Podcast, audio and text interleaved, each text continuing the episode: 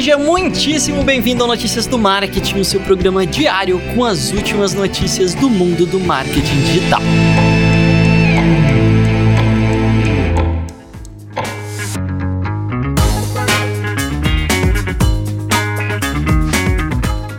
Começar o episódio de hoje da minha forma favorita, que é além um review do Apple Podcasts, a nossa amiga Lilith Cardoso enviou um review super especial. Brigadão, Lilith. Deu cinco estrelinhas e disse: nova definição de sensacional notícias do marketing. É tão maravilhoso que é impossível não gostar. Esse podcast tem espaço no meu coração. Ouço todas as manhãs antes de pro trabalho. Só fico triste por não poder dar 10 estrelas. Vocês são sensacionais. Sensacional é você, Lilith. Muito obrigado pela parceria, pelo carinho. A gente sempre vai você engajando, você compartilhando, isso deixa a gente super, super, super feliz. Então, obrigado mesmo pelo carinho e vamos, porque você chegou aqui, né? Para as novidades do mercado digital. Manda aí, Vini.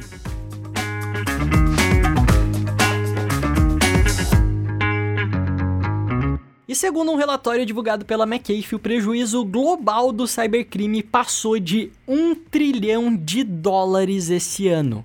Sério, eu acho que às vezes a gente não tem noção do quanto que é um trilhão de dólares, né? É muito dinheiro.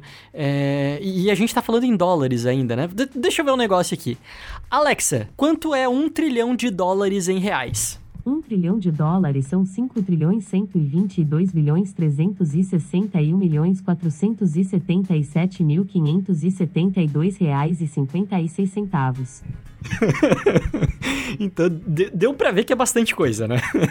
Eu não vou nem ousar de repetir aqui o número que a Alexa me disse, mas enfim. Um trilhão de dólares, se você quiser ir uma outra medida de comparação, é quase metade do PIB brasileiro, cara. O produto interno bruto. Então, a soma de todas as riquezas do Brasil é 1,8 trilhão. Então, se a gente leva em consideração que o total de prejuízos, né, das empresas somadas no mundo inteiro é com o cybercrime tá aí na casa de um trilhão é realmente bastante preocupante. E basicamente essa medida que eles fizeram foi avaliando quanto que as empresas acabam gastando ou deixam de ganhar por conta de ataques cibernéticos. Então você tem várias empresas grandes que sofrem ataques e por conta disso, por exemplo, o sistema deles sai do ar, né? E durante esse período que o sistema fica fora do ar, quanto que eles deixaram de faturar nesse período, somado com o quanto eles precisaram investir para poder consertar todo aquele aquele problema causado por conta do ataque. Então, nesse relatório, inclusive, diz que, em média, né, depois de um ataque hacker, os serviços ficam indisponíveis aí cerca de 18 horas e custam só de manutenção, só de mão de obra para resolver esses problemas de 100 a 500 mil dólares, né? Sem contar todo o prejuízo que a empresa teve durante todo esse período. E isso, né? Os ataques mais simples, aqueles ataques de negação de serviço que a gente está falando,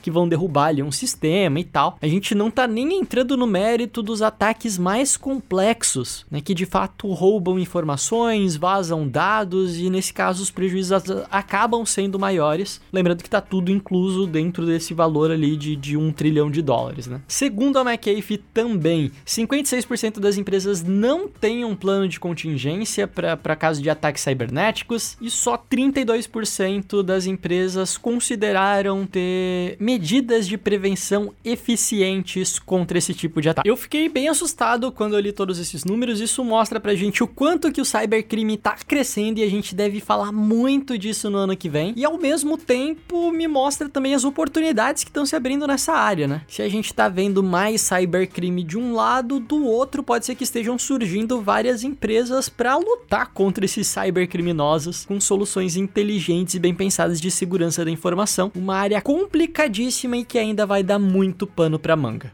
Isso é uma transição para a próxima notícia.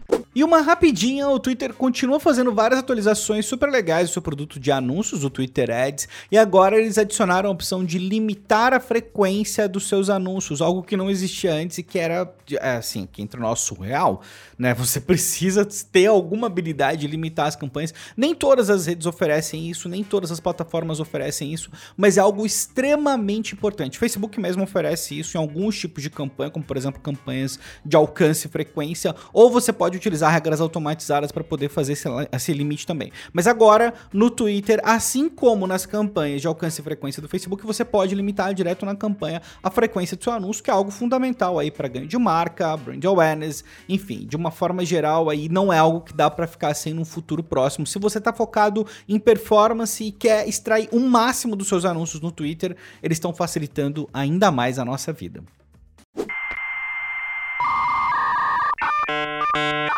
A Jane Wong, a gente sempre fala da Jane Wong aqui, ela é uma baita desenvolvedora, vive fazendo engenharia reversa aí nas ferramentas, nos aplicativos para tentar descobrir é, novidades das redes sociais.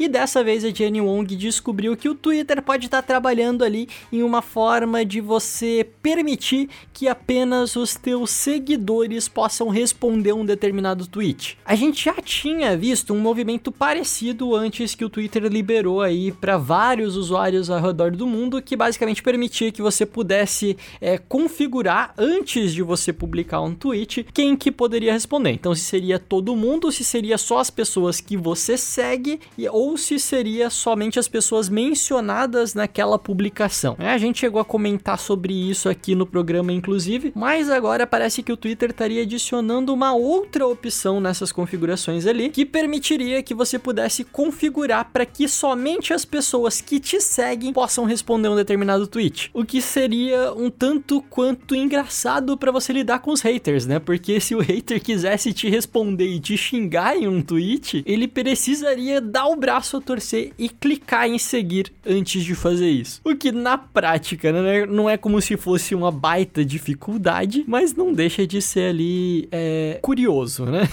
de qualquer maneira, essa é mais uma tentativa do Twitter de tentar barrar um pouco o discurso de ódio dentro da plataforma. Então eles vão criando essas barreiras para que nem todo mundo consiga simplesmente sair respondendo e xingando ali a torta e direita e o usuário ao mesmo tempo tem um pouquinho mais de controle de quem que vai entrar em contato com ele. Né? Eu achei bem legal. Eu acho que toda solução que vem para tentar deixar as redes sociais um pouco menos tóxica é super bem-vinda.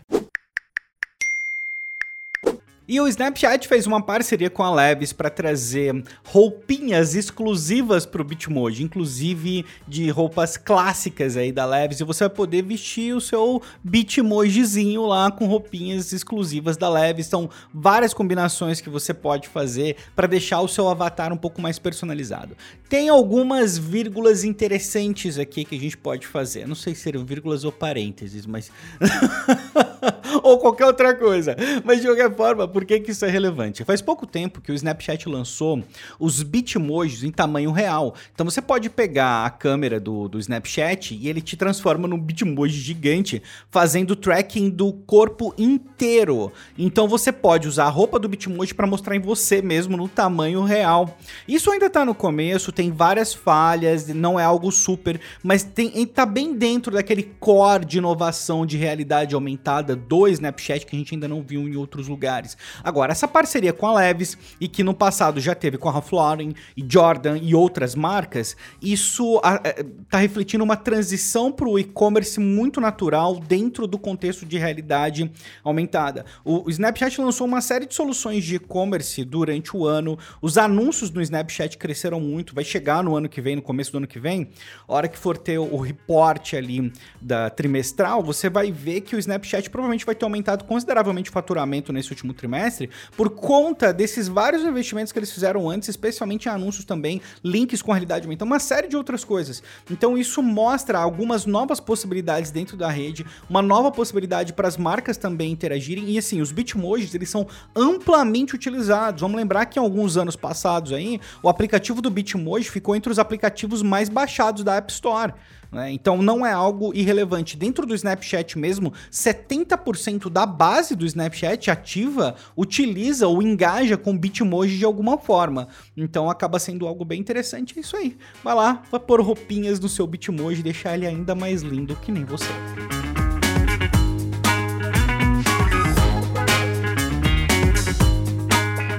Isso então, acabou-se o que era doce. Espero que você tenha gostado do episódio de hoje. Espero que você tenha ficado bem informado, apreciado o teu café da manhã com a gente. Encare numa boa esse fim de episódio, porque amanhã a gente volta com mais notícias incríveis para vocês. E é isso aí. Eu te vejo aqui no feed a partir das 7 da manhã. Valeu!